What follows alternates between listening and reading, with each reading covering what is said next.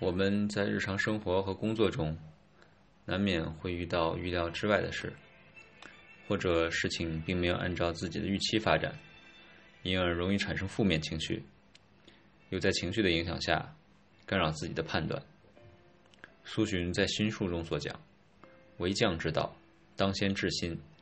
泰山崩于前而色不变，麋鹿行于左而目不顺，然后可以治利害，可以待敌。”产品工作需要冷静思考，以确保需求的准确和逻辑完备。而产品工作中又是经常会遇到突发情况的，要能做到苏洵所讲的那样，首先需要自知。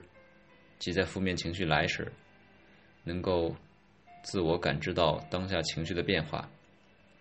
我们常常是不知道自己处在某种情绪下的，特别是负面情绪。另一点是需要去除负面情绪。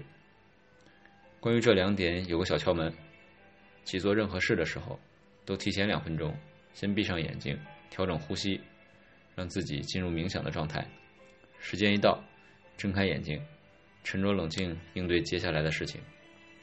如果是有负面情绪，就在冥想时，想象自己站在自己的身后，把情绪想象成是一个牵在自己身上的气球，近距离观察自己的情绪，不带任何主观判断，只是客观观察，越详细越好。随着观察的深入，气球越来越大。观察完毕之后，把气球的线剪断，让自己的负面情绪。的这个气球飞走，此时再睁开眼睛，你的负面情绪也就消失了。